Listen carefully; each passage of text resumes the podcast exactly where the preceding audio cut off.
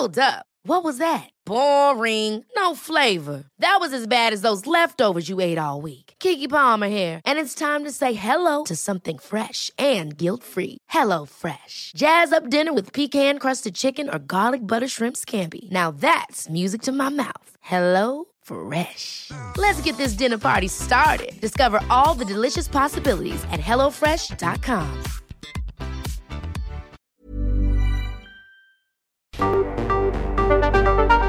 El Heraldo Radio presenta Cámara de Origen, un nuevo espacio para enterarnos del trabajo de las legisladoras y legisladores en los Congresos de México.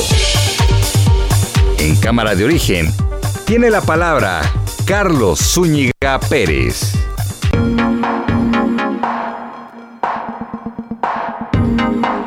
Muy buenas tardes, buenas tardes. Le doy la bienvenida a Cámara de Origen, el programa del Heraldo Radio especializado en temas legislativos. Mi nombre es Ángel Arellano, hoy no está con nosotros Carlos Zúñiga. Ayer tampoco estuvo al frente de estos micrófonos, lamentablemente falleció su mamá, la señora Candelaria Pérez Carrizales, en el Heraldo Media Group, todo su personal. Pues nos estamos uniendo a la pena que embarga a la familia de nuestro compañero y amigo Carlos Zúñiga Pérez por el sensible fallecimiento de su señora madre la señora Candelaria Pérez Carrizales descanse en paz.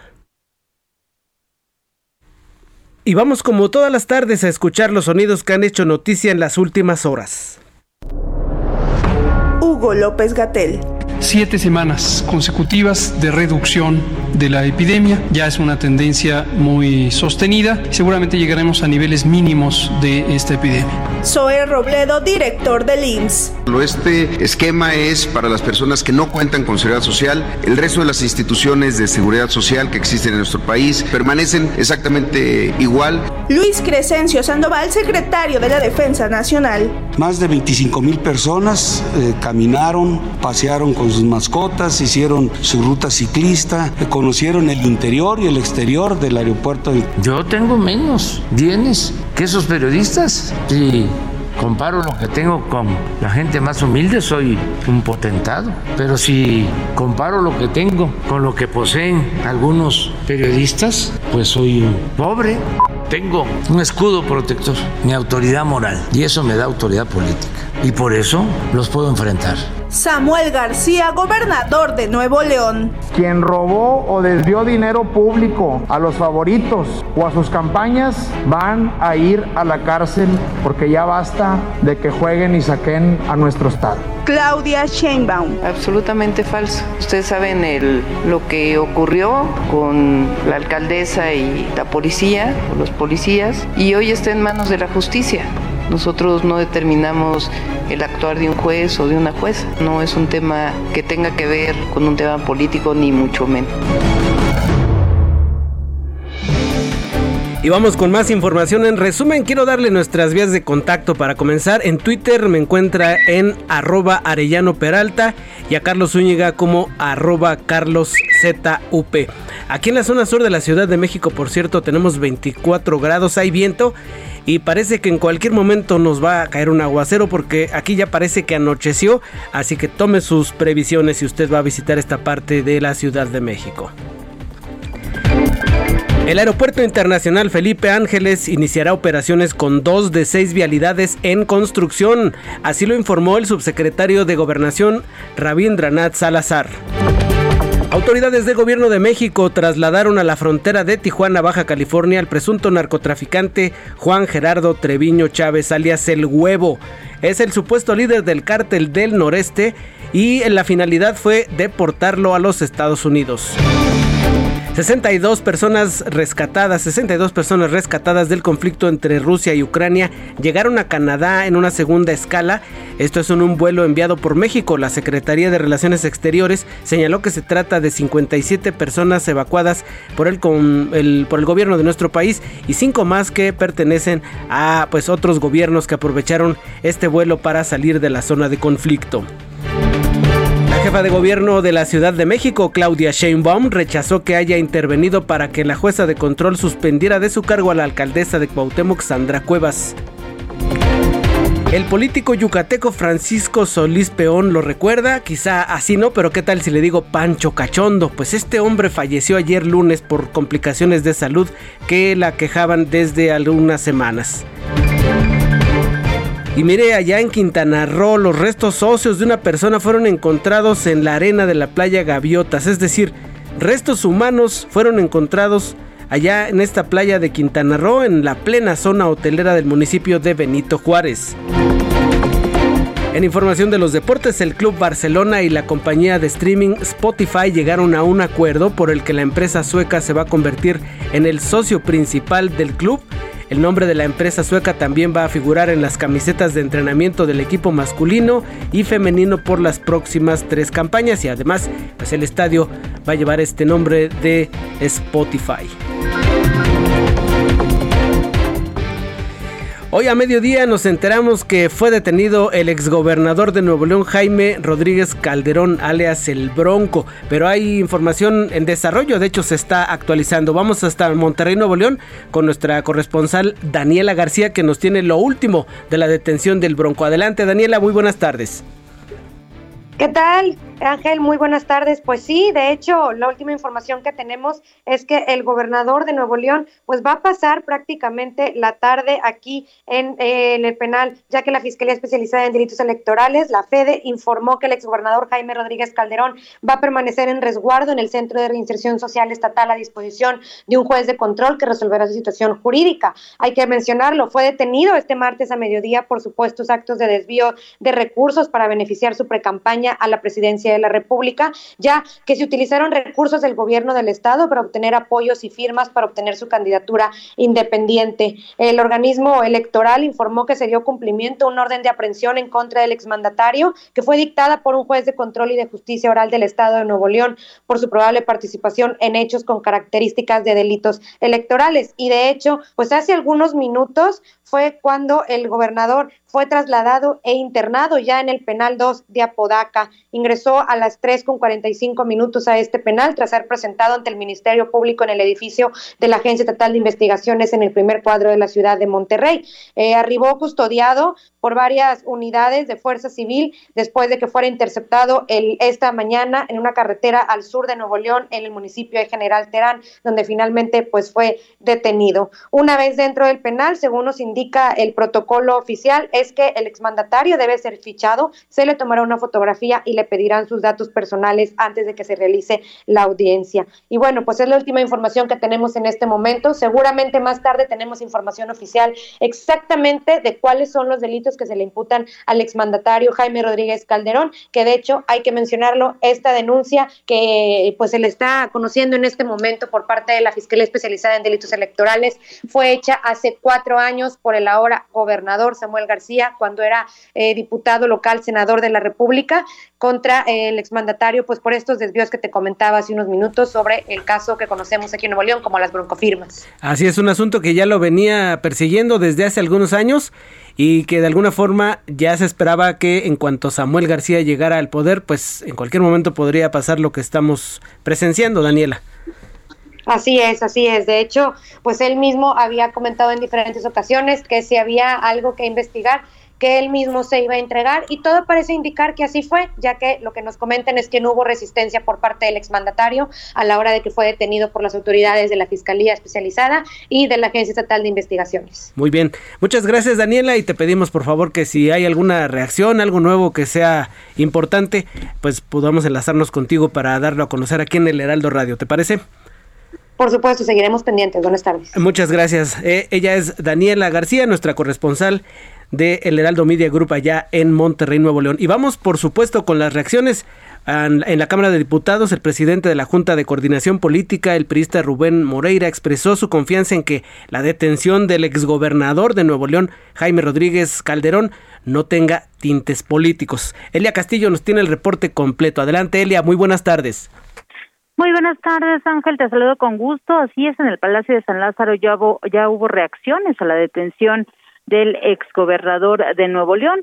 Como bien comentas, el presidente de la Junta de Coordinación Política y también coordinador de la fracción parlamentaria, parlamentaria del PRI aquí en la Cámara de Diputados, Rubén Moreira, confió Uno, en que el exgobernador de Nuevo León, Jaime Rodríguez Calderón, pueda aclarar los presuntos delitos de, de los que se le acusa y también que no tenga un trasfondo político esta detención.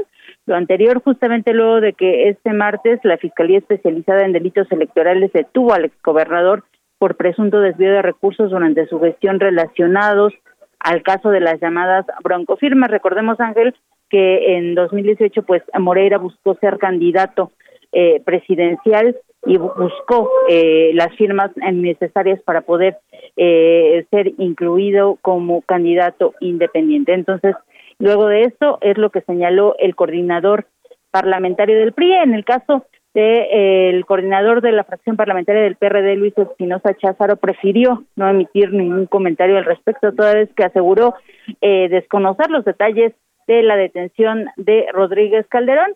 Eh, por su parte, el coordinador de los diputados de Movimiento Ciudadano, Jorge Álvarez Maínez Ángel, se limitó a retuitear el video, el videomensaje del actual gobernador de Nuevo León, Samuel García, quien en su cuenta de Twitter señaló que, bueno, pues había, se había comprometido a justamente eh, este, castigar a quienes roban y a quienes desviaron dinero eh, del gobierno de Nuevo León para sus campañas. Este es el reporte que te tengo. Pues muy bien, Elia, esta es una de las reacciones de las primeras que estamos viendo ya en las cámaras y por supuesto que siempre cuando es detenido un gobernador hay muchas cosas que comentar, muchas cosas que analizar. Yo te agradezco tu reporte, Elia, y estamos pendientes de que pues, se generen más reacciones a esta detención del exgobernador de Nuevo León. Gracias, Elia, muy buenas tardes. Así es, muy buenas tardes, Ángel, estamos pendientes. Gracias, Elia. Elia Castillo, nuestra reportera en la Cámara de Diputados. Y ya lo mencionaba ella, que pues el gobernador de Nuevo León había emitido ya un mensaje relacionado con esta detención del pues de su sucesor, el eh, ahora exgobernador Jaime Rodríguez Calderón. Vamos a escucharlo de que somos un gobierno incorruptible es que quien la hizo la paga. Quien robó o desvió recurso público a sus amigos, a sus sobrinos, a sus favoritos o a campañas va a ir a la cárcel. Quien robó o desvió dinero público a los corleones, a los favoritos, a los sobrinos y a sus amigos o a sus campañas van a ir a la cárcel porque ya basta de que jueguen y saquen a nuestro Estado. Ahí está lo que dijo por la mañana Samuel García y nuestra compañera Daniela García ya en Nuevo León, nuestra corresponsal, nos decía lo que el propio Bronco decía, no tengo nada que temer, yo mismo me entrego, es parte más o menos lo que había dicho. También aquí tenemos estas declaraciones. A Mariana, gracias por estar aquí, fiscal, fiscales, ambos, no, tres fiscales tenemos aquí. No me vayan a andar buscando. ¿eh? Yo solito me entrego, como dice, ríndete Juan Menchaca, ¿no? Como dice la canción. Ríndete Juan Menchaca, decía el Bronco, y ahora está ahí por eh, pues asuntos relacionados con la política.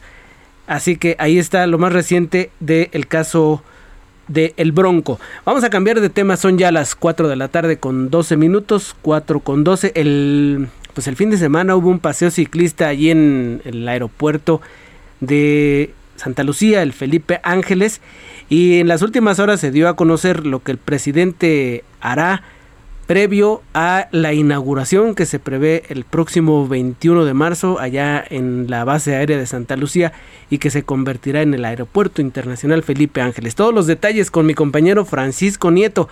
¿Qué va a pasar el fin de semana por allá en aquella zona del Estado de México? Francisco, buenas tardes. Ángel, ¿qué tal? Muy buenas tardes. Pues en la víspera de la inauguración, el presidente López Obrador dormirá el domingo en las instalaciones del Aeropuerto Internacional Felipe Ángeles. El mandatario dormirá en el hotel construido por ingenieros militares en el, en el AIFA y como primer evento el día de la inauguración pues tendrá su reunión de seguridad a las 6 de la, de la mañana y a las 7 en punto el mandatario encabezará la conferencia de prensa en la terminal aérea y luego pues vendrán ya los eventos eh, de la inauguración de este aeropuerto. Explicó en la mañanera que él no hablará en la inauguración, que todo lo va a dejar ah, en las manos de la Secretaría de la Defensa eh, Nacional por el tema de la veda electoral. El presidente explicó que no quiere que el INE lo cepillen así en este término beisbolístico y bueno pues la novedad es que el presidente estará durmiendo en Santa Lucía este domingo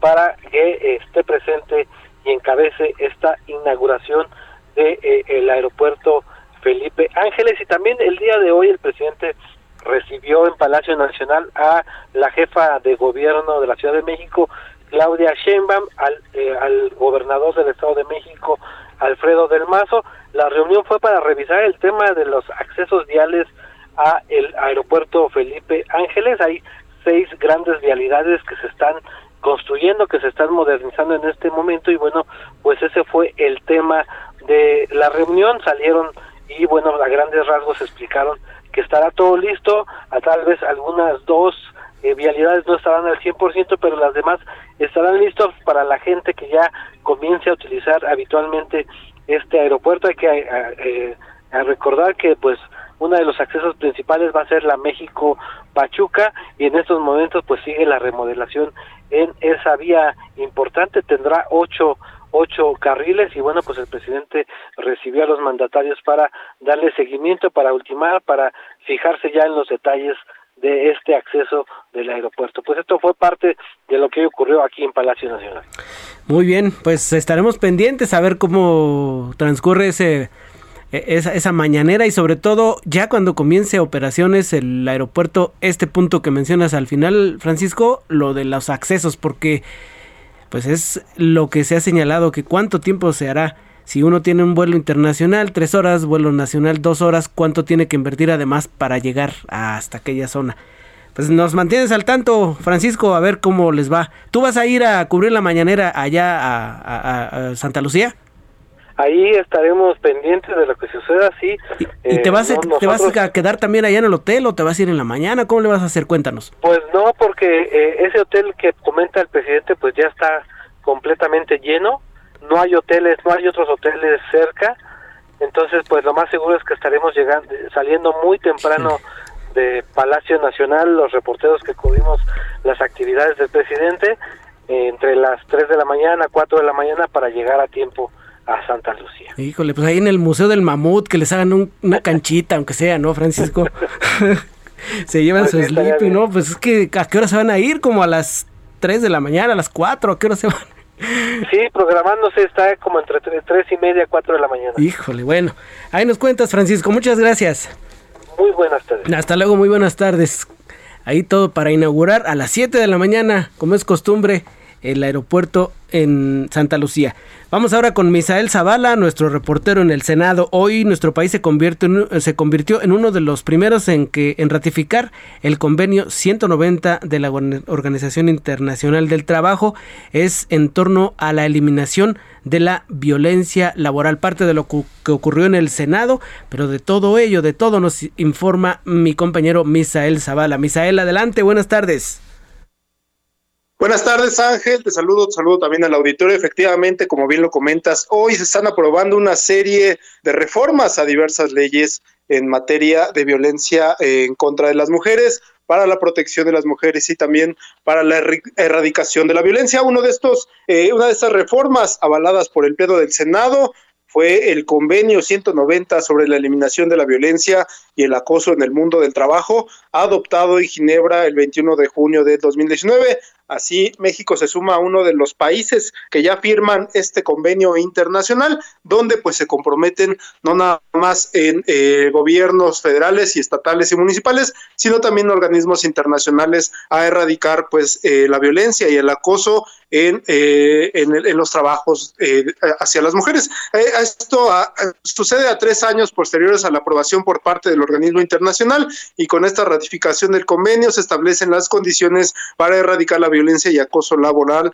que no solo afectan en el ámbito laboral, sino que afectan también en el comportamiento y desarrollo de las personas en sus ámbitos personales y familiares. Esta propuesta pues fue avalada por eh, pues por una mayoría inminente, todas las bancadas del Senado se sumaron a esta aprobación. También te comento, Ángel, que hoy el Partido Acción Nacional denunció ante la Fiscalía General de la República al partido político Morena por uso de programas sociales para incidir en la población para que voten a favor de que continúe el presidente Andrés Manuel López Obrador en la consulta de revocación de mandato. Esto pues lo informó la vicecoordinadora del PAN en el Senado, Kenia López Rabadán, quien acudió a la Fiscalía Especializada de Delitos Electorales a interponer esta denuncia contra Morena y quien resulte responsable por la utilización electoral de los programas sociales. Y es que esta denuncia precisa que el partido político Morena es probable responsable de haber implementado una campaña onerosa para influir en la ciudadanía, la cual se ha evidenciado en la colocación de propaganda en la que se condiciona la entrega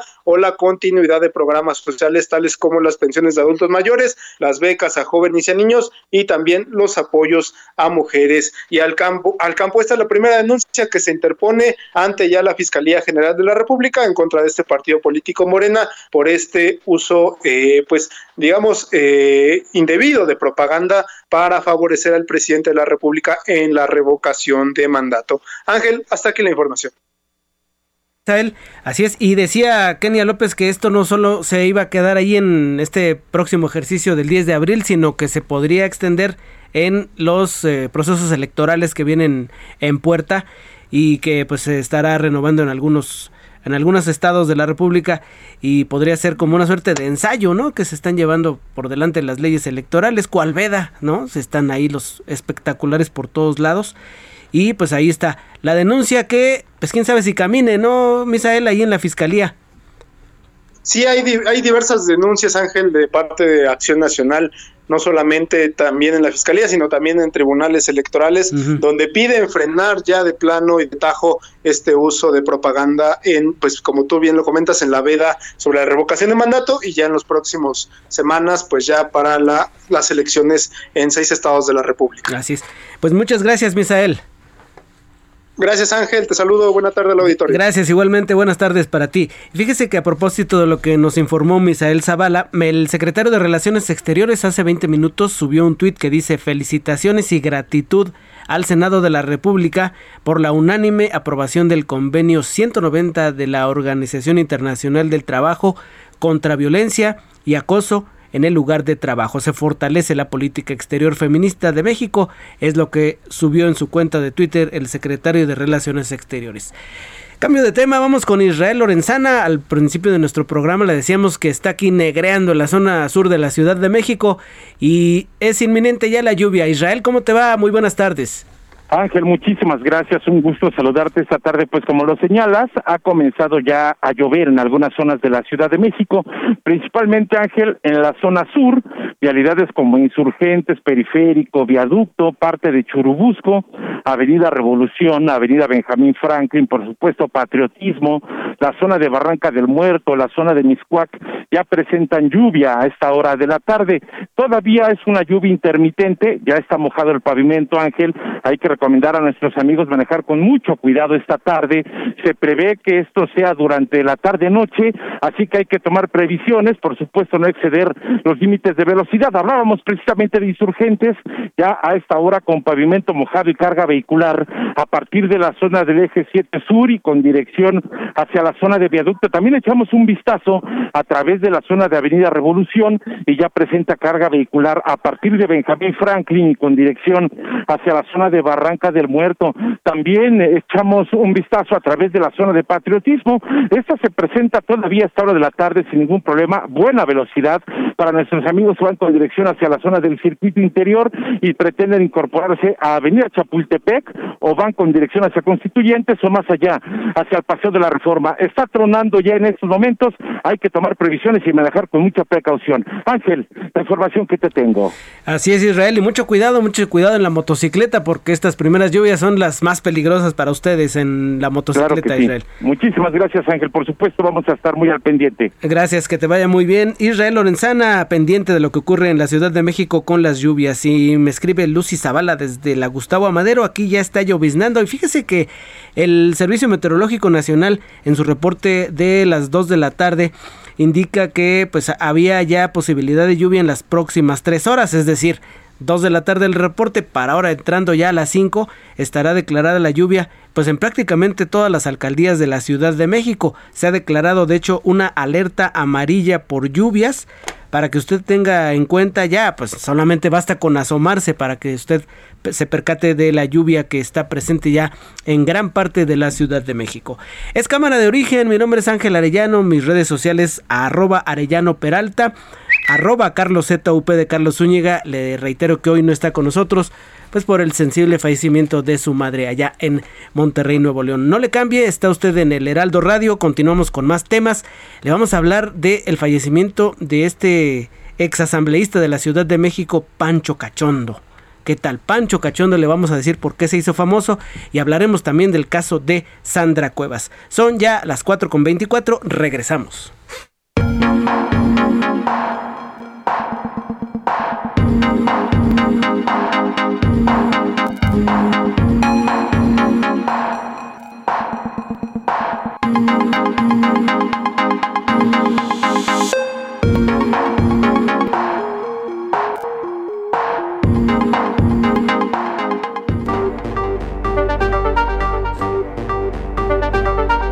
Se reanuda la sesión. Volvemos. Ever catch yourself eating the same flavorless dinner three days in a row? Dreaming of something better? Well, HelloFresh is your guilt-free dream come true, baby. It's me, Kiki Palmer.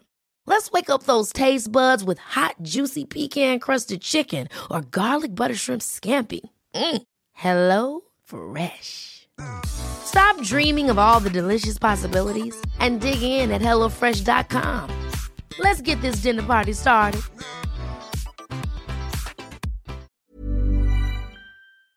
A Cámara de Origen con Carlos Zúñiga Pérez.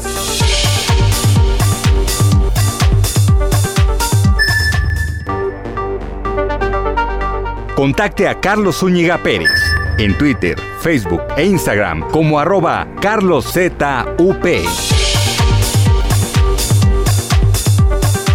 It's Britney.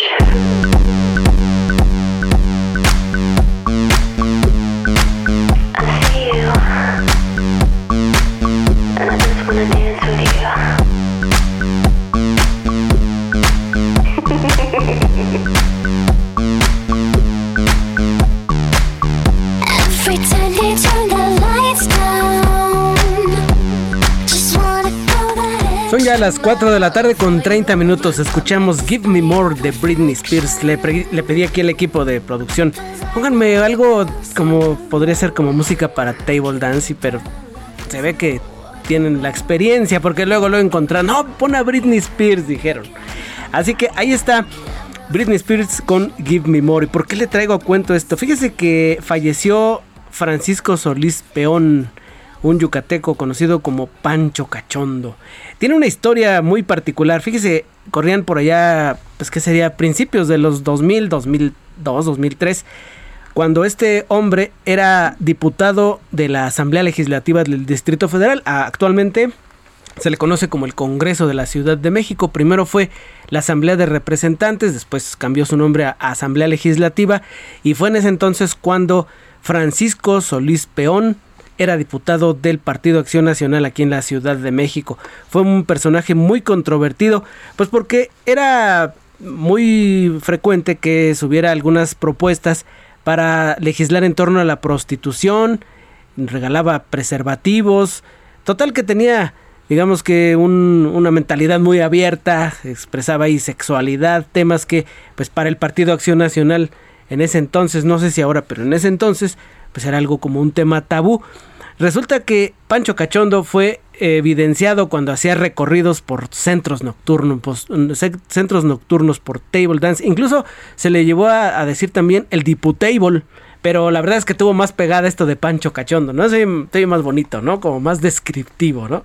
Así que esto le valió regaños al interior de- del PAN y pues terminaron por sacarlo de eh, las filas del Partido Acción Nacional.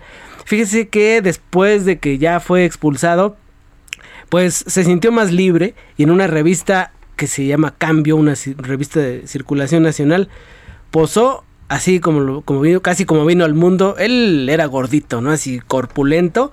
Mire, vaya a mi cuenta, arroba Arellano Peralta, le doy tiempo ahí en Twitter, arroba Arellano Peralta. Acabo de retuitear la imagen de Pancho Cachondo y cómo posó cuando lo echaron del pan. Está ahí en, una, en la barra de una cantina, con una chica acostada ahí en, en la barra precisamente, botellas al fondo, y él totalmente desnudo, nada más con una banderita del pan tapándole los genitales. Este hombre falleció ayer. Ayer falleció Pancho Cachondo allá en Yucatán. Tenemos el reporte con mi compañero corresponsal Herbert Escalante, quien nos tiene el- la, la información de lo que ocurrió con Pancho Cachondo. Adelante, Herbert. Buenas tardes Ángel, te saludo con gusto y te comento. El controvertido político yucateco Francisco Solís Peón Pancho Cachondo falleció ayer lunes por complicaciones de un padecimiento que lo aquejaba en las últimas semanas, informaron amigos cercanos. Se averiguó que estaba ingresado en un hospital privado de Mérida y que recientemente se estaba recuperando de COVID-19, enfermedad que también complicó su estado de salud. En los últimos días, sus amigos y familiares habían solicitado apoyo de la sociedad yucateca para donarle sangre. Pancho Cachondo fue alumno del intelectual panista Carlos Castillo Peraza, también originario de Yucatán, y logró ser diputado local de la entonces Asamblea Legislativa del Distrito Federal. Tras estar envuelto en diversas polémicas, fue expulsado del PAN en el 2002. De hecho, se le recuerda por posar desnudo en una revista con el logo de ese partido cubriéndole los genitales. En 2018 tuvo su última aparición política como candidato del PRD para la Diputación de Distrito 7 de Mérida, en una de las zonas más pobres de la ciudad. Solía ofrecer ruedas de prensa para dar a conocer sus propuestas de campaña en cantinas del centro histórico. En los círculos políticos, Solís Peón siempre manifestó su cariño, admiración y amistad con la actual diputada federal Margarita Zavala Gómez de Ocampo y su esposo el expresidente Felipe Calderón Hinojosa. Pancho Cachondo era bisnieto del poeta, historiador y político Antonio Mediz Bolio y provenía de una familia acaudalada de Mérida. Esta es la información que tenemos desde Yucatán. Muchas gracias, gracias Herbert. Pues descansa en paz este hombre. Francisco Solís Peón, conocido como Pancho Cachondo, uno más de los personajes de nuestra vida pública, de la política que se hizo famoso, ya le digo, a principios de los años 2000. Just wanna go that extra mile. Y ya que estamos aquí en la Ciudad de México, pues eh, uno de los casos recientes, el más reciente de hecho, de escándalos en la vida pública es la suspensión de Sandra Cuevas, alcaldesa en Cuauhtémoc. Resulta que tuvo un conflicto con policías. Ella reconoce que tuvo una diferencia en una reunión que sostuvieron en su oficina.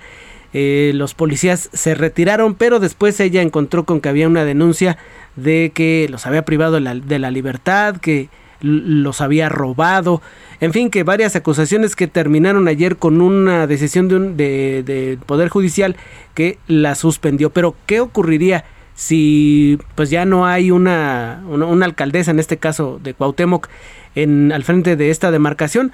Saludo aquí en el estudio a mi compañera Georgina Monroy, quien pues nos da luces de qué es lo que podría ocurrir en las próximas horas. Adelante, Georgina, buenas tardes. Hola, ¿qué tal? Buenas tardes, Ángel. Buenas tardes a todos. Así es, eh, Sandra Cuevas, alcaldesa, suspendida por el momento de la alcaldía Cuauhtémoc, como bien lo comentas, solo puede ausentarse de su cargo por un plazo máximo de 60 días y en casos de que el próximo jueves sea vinculada a proceso por los delitos de robo, extorsión y abuso por autoridad, el Congreso de la Ciudad de México deberá nombrar a un alcalde interino. Este alcalde provisional será elegido de una terna enviada por la jefa de gobierno Claudia Sheinbaum y deberá ser ratificado por mayoría calificada, es decir, con 44 votos. Y al no haber cumplido Sandra Cuevas, pues al menos dos años en el cargo, se deberá convocar a una elección extraordinaria para que los habitantes de la alcaldía Cuauhtémoc elijan a su nueva representante o representante. Así lo marca la Constitución de la Ciudad de México y la Ley Orgánica de las Alcaldías en diversos artículos.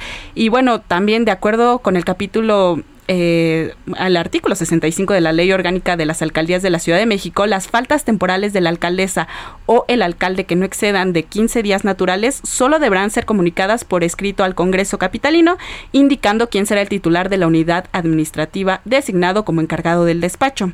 Asimismo, el artículo 66 indica que si la ausencia de la alcaldesa, como les comentaba, es por un periodo mayor a 15 días, deberá solicitar licencia por escrito ante el Congreso. Esto es lo que se avecina para la pues ahora alcaldesa suspendida Sandra Cuevas en próximos días. Ah, más o menos así es el panorama. Así es, así es, es lo que podría ocurrir. Muchas gracias, Georgina. No, de qué. Muy buenas tardes. Vamos ahora con mi compañero Carlos Navarro, porque la jefa de gobierno de la Ciudad de México hoy rechazó que haya una persecución política en contra de la alcaldesa Sandra Cuevas. Adelante, Carlos Navarro, te escuchamos. Muy buenas tardes.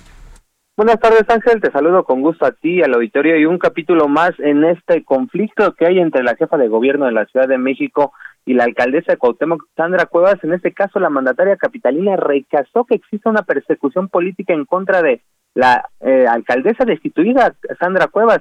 Recordemos que ayer, como bien ya lo comentaban previamente, pues fue suspendida temporalmente de su cargo y ahora la mandataria señaló que el tema que tiene un origen está en manos de la justicia, más no del Ejecutivo local.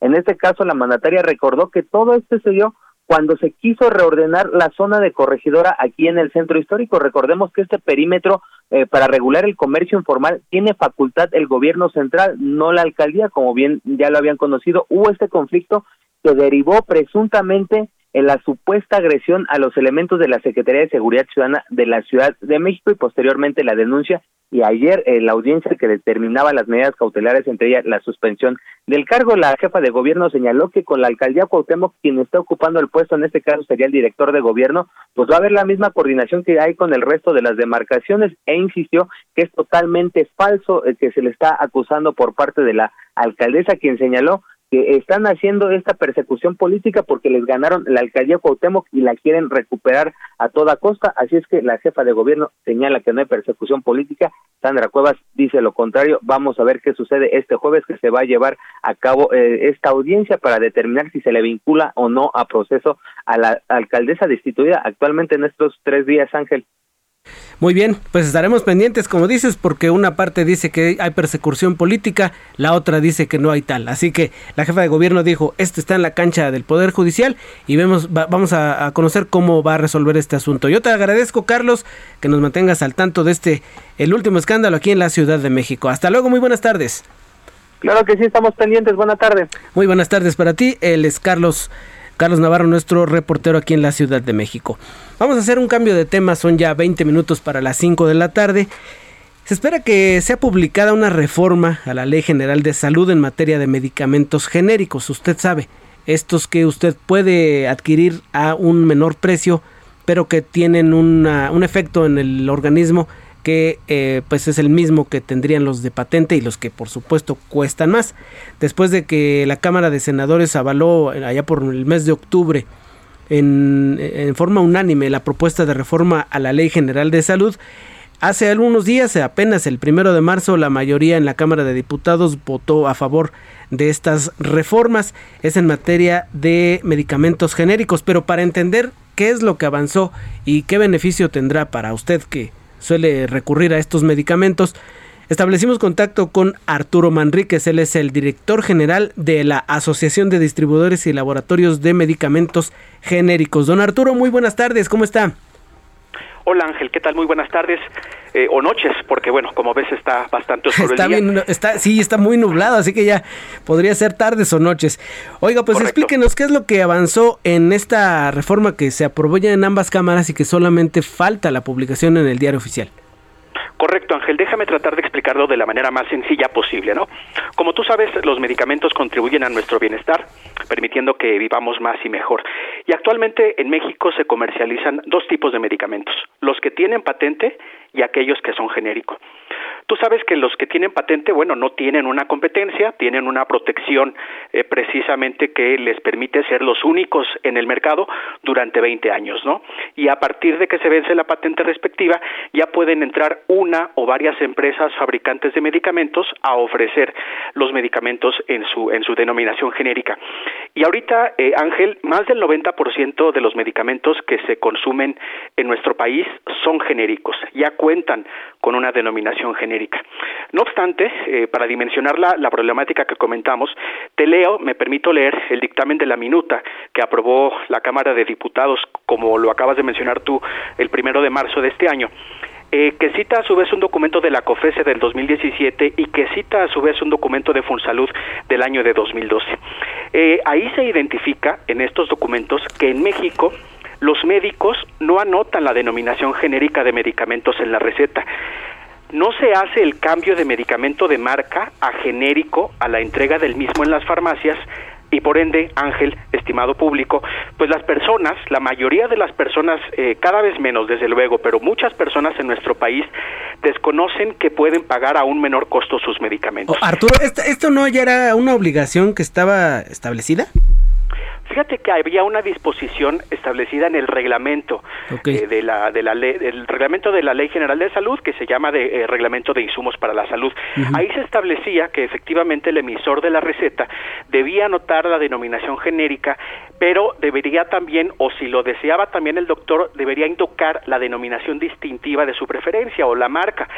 Pero establece el reglamento que cuando en la receta el doctor te establezca una marca o una denominación distintiva, su venta o suministro debería ajustarse precisamente a esa denominación y solo podría sustituirse cuando lo autorizara el doctor. Esto que pasaba, Ángel, que tú llegabas a la farmacia con mil pesos en la cartera, o un padre de familia, una madre de familia llegaba a la farmacia con mil pesos en la cartera porque sabía o sabe que eso es lo que cuesta el medicamento que le recetó el doctor.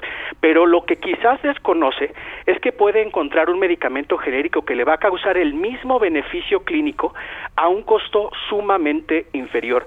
Esto puede llegar a ser hasta el 80 o hasta el 90% eh, de, de ahorro para las familias mexicanas y el Senado de la República y la Cámara de Diputados, los legisladores que impulsaron esta iniciativa en la Cámara de, de, Senadores primero y después en la Cámara de Diputados, pues se dieron cuenta de que esto en realidad era una situación que debía ya establecerse en la ley para empoderar al paciente. Lo que hace esta, esta, esta reforma eh, es empoderar al paciente o al consumidor. ¿Por qué? Porque el medicamento deberá informar, eh, perdón, el doctor deberá informar a los pacientes que en el caso de los medicamentos genéricos podrá encontrar en la farmacia, en la farmacia que está más cerca a su domicilio, diversas marcas u opciones y que dicho paciente podrá adquirir aquella que se ajuste a sus preferencias o a su economía. Con total seguridad, eh, eh, porque genera el mismo beneficio clínico, están hechos de la misma sustancia activa y esto es, en otras, en otras palabras, Ángel, que se puede sustituir un, un medicamento que tuvo patente o que es de aquella marca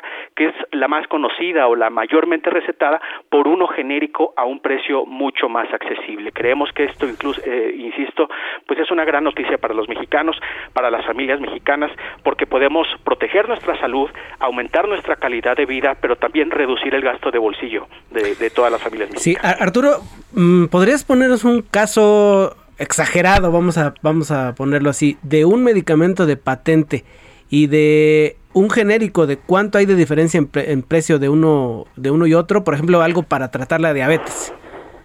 Claro, claro. Eh, pues mira, eh, precisamente yo creo que, que, que, que no, no, quisiera hablar de, de, marcas, sino de sustancias activas. Y Ajá. por eso podemos hablar de la... Eh, o de la diferencia que encontramos ejemplo, entre uno y otro. Claro, uh -huh. claro, claro. Y puede ser que un medicamento de la marca más conocida cueste, como te decía, entre 800 y 900 pesos y que la denominación genérica de ese mismo medicamento, con el mismo sustancia activa, con el mismo eh, efecto, insisto, terapéutico que te puede causar en el cuerpo, puede causar 100 o 150 pesos. De ese uh -huh. tamaño es la diferencia y de ese tamaño los pacientes tenemos que estar tranquilos porque en la farmacia, insisto, que está más cercana a nuestro domicilio, podemos llegar con la receta a partir de que se publique esta reforma con la denominación genérica del medicamento y el farmacéutico te podrá dar a conocer las opciones disponibles, que seguramente serán más de dos en la farmacia cercana a tu domicilio. Sí, fíjate que este fin de semana platicaba con una persona que padeció COVID y tiene secuelas, pero me decía, el doctor me recetó una serie de medicamentos pero me hizo énfasis en que no comprara genéricos, que fueran de patente. Así que, pues uno como paciente se encuentra con lo que dice el doctor, claro. su recomendación, y claro. pues dice, yo no quiero, no, no quiero tener algún problema con mi salud y me voy con, claro. con el de patente. ¿Qué, ¿Qué garantía tenemos? ¿Quién certifica que en efecto, como nos mencionas, tenga el mismo efecto que un, un medicamento genérico que otro de, de patente? Claro, pues es que exactamente como lo comentas Ángel, precisamente desde el Poder Legislativo se reconoce que gracias a las estrictas disposiciones y las pruebas en materia de intercambiabilidad y bioequivalencia que establece la COFEPRIS, los mexicanos podemos estar seguros, podemos estar confiados que si adquirimos una medicina en un establecimiento con licencia sanitaria, en un establecimiento regulado por la COFEPRIS, va a ser igual a uno que tuvo patente en cuanto a su dosificación, seguridad, efectividad y calidad. Y precisamente la reforma que aprobó la Cámara de Diputados La semana, hace un par de semanas, precisamente eh, manifiesta que es necesario y obliga a la Secretaría de Salud a impulsar programas de capacitación al personal de salud precisamente para que promuevan las obligaciones de prescripción médica previstas en la ley y de las demás disposiciones reglamentarias. Se habla de que se deben fortalecer acciones de, profesional, de profesionalización tanto de los médicos como del personal de las farmacias, precisamente para evitar este, este tipo de situaciones que, que comentas, Ángel, porque, porque insisto, a lo mejor el doctor, pues durante muchos años recetó esa marca en particular, pero los pacientes deben estar informados y deben de tener precisamente acceso a esa información de que en la farmacia más cercana a su domicilio, en la farmacia que está, eh, insisto, a la vuelta de su casa, la farmacia Conchita, la farmacia Santa Cruz, etcétera, van a encontrar el mismo medicamento a un precio mucho menor y eso lo garantiza el Estado mexicano a través de la Secretaría. Y, a, la, de Salud. a la hora de, de, de, que le den la receta, solicitarle al médico, oiga, pues allá anóteme un ladito la, la, sustancia activa, ¿no? Para allá. No, no, no, no al ladito, no al ladito. Al principio, ¿no? La, Claro, claro, claro. Al principio ese es el cambio, ¿no? El cambio Exacto. principal. Ese es el cambio principal y que obviamente la Secretaría de Salud va a tener que desarrollar pues políticas públicas de comunicación, de difusión, precisamente para que la población conozca esto, Ángel, que realmente, como tú lo acabas de mencionar, a veces eh, ni siquiera los que emiten una receta médica eh, están están enterados de ello, ¿no? Entonces, pues yo creo que es un paso adelante, es un paso realmente que importa a las familias mexicanas y a nosotros como asociación, pues nos da mucho gusto este este este avance. Sí, ¿y, ¿y tienen una fecha estimada de cuándo pueda ser publicada finalmente?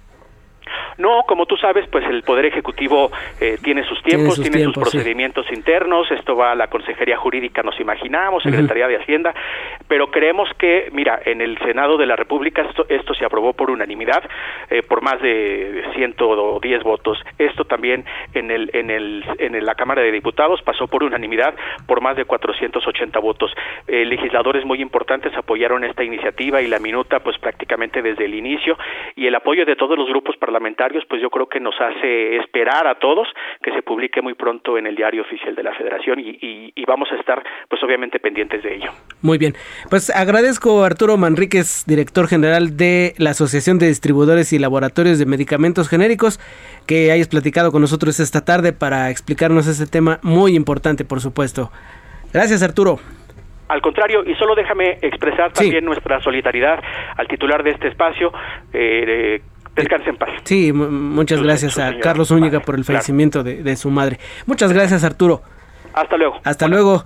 Que tengas muy buenas tardes. Pues ahí está este asunto que ya avanzó en ambas cámaras, solo se espera que sea publicado. Son ya 10 minutos para las 5 de la tarde. Vamos hasta um, Tamaulipas ahora porque Juan Gerardo Treviño Chávez alias El Huevo fue extraditado a los Estados Unidos. Este hombre fue detenido el pasado lunes ayer en la ciudad de Nuevo Laredo, Tamaulipas. Carlos Juárez, corresponsal en Tamaulipas, nos informa los detalles de esta, de esta extradición. Adelante, Carlos. Hola, ¿qué tal? Muy buenas tardes, qué gusto saludarte a ti y a todo tu territorio. Efectivamente, bueno, pues este presunto líder del cártel del noreste ya fue extraditado a los Estados Unidos, aunque también se dice que fue eh, de alguna manera deportado porque es un ciudadano americano también y bueno, pues está relacionado con los hechos violentos de la madrugada del lunes, luego de que fuera capturado este sujeto conocido como el huevo el día de hoy, en la madrugada del día de hoy, fue entregado a las autoridades norteamericanas luego de que un avión de la Fuerza Aérea Mexicana lo traslada, lo traslada de la Ciudad de México hasta el aeropuerto de Tijuana, California, donde ya está por los americanos. Hay que señalar que fue a través del, puente, del puente fronterizo que conecta con San Diego, California, donde el huevo fue entregado en medio de un fuerte dispositivo de seguridad para evitar que alguna célula de la tropa de invierno intentara intentara rescatarlo de las autoridades. Es la información que tengo al respecto esta tarde desde Tamaulipas. Muy bien, muchas gracias, Carlos. Muy buenas tardes. Hasta luego, muy buenas tardes. Es nuestro corresponsal en Tamaulipas, Carlos Juárez. Son ya las 4 de la tarde con 52. If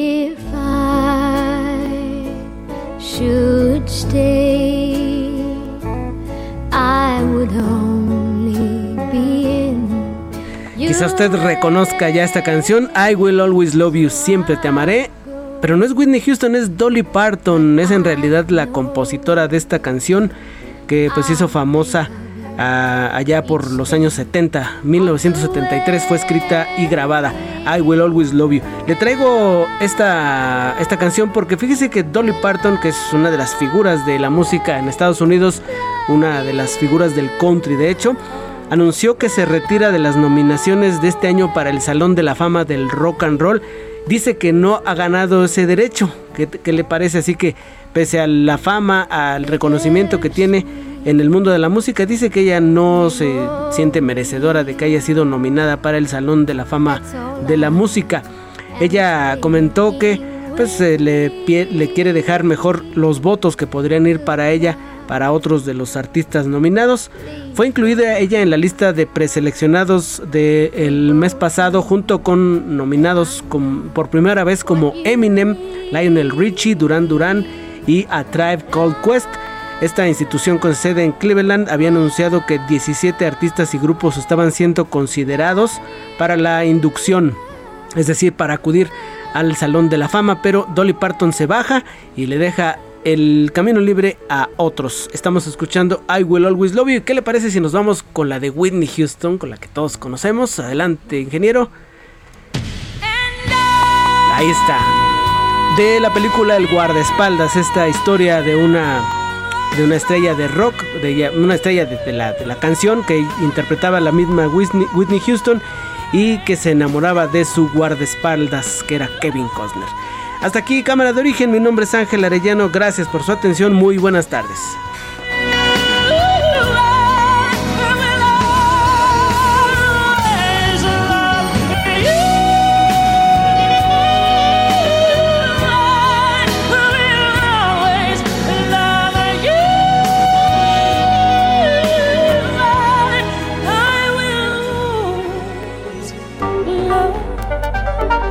Se cita para el próximo programa. Cámara de origen, a la misma hora, por las frecuencias de El Heraldo Radio. Se levanta la sesión. Hi, I'm Daniel, founder of Pretty Litter. Cats and cat owners deserve better than any old-fashioned litter. That's why I teamed up with scientists and veterinarians to create Pretty Litter. Its innovative crystal formula has superior odor control and weighs up to 80% less than clay litter. Pretty Litter even monitors health by changing colors to help detect early signs of potential illness. It's the world's smartest kitty litter. Go to prettylitter.com and use code ACAST for 20% off your first order and a free cat toy. Terms and conditions apply. See site for details.